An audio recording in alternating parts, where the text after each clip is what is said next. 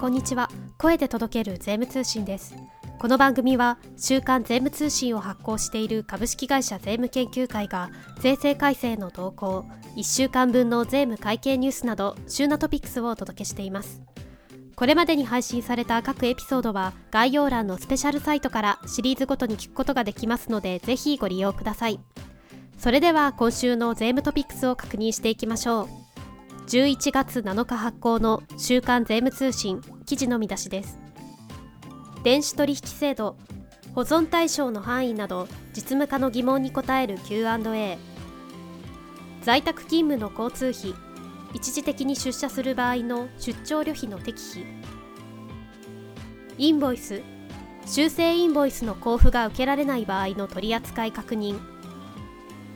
国税庁個人事業者へインボイス周知。国税庁令和3年度法人税等申告実績を公表。国税庁令和4年度改正にかかる加算税の事務運営指針 Q&A 公表。政府税調専門家会合国税庁が税務調査にかかる問題点示す。国税庁ホームページ通達情報。9月29日から11月1日公表分判決速報。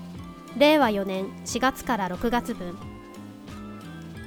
芝野大門軍団によるタックス奮闘第122回は自己株式の買取に際し株主等に生ずる課税関係等贈与税所得税。税理士伴忠彦先生のうちの経理部は海外取引に弱いんです。第29回は海外取引と消費税。非課税や付加税の取引が輸出免税になるを掲載しています。ショーウィンドウは期末時換算法の為替レート。マイナポータルと控除証明書です。それでは今週の週刊税務通信展望欄を見ていきましょう。電子取引制度。実務家の疑問に答えるオリジナル Q&A をお届け。令和4年度改正で2年間の猶予措置が設けられた電子取引制度。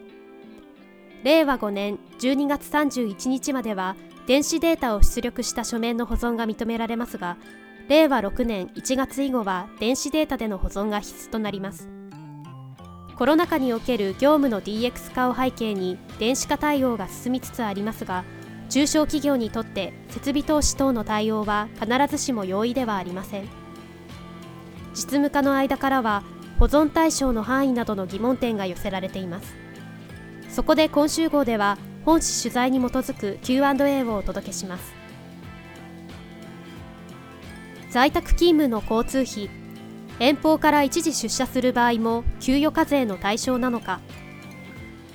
従業員等の通勤手当の非課税について政令により一定の場合は15万円を上限とする非課税限度額が設けられています。新型コロナウイルス感染症の拡大を契機に一部企業では働き方の多様化からテレワークを原則とする新たな働き方を推進しています。中には従業員等の地方移住を認める動きが出ていますが一時出社にあたって非課税枠を超える場合もあると考えられます。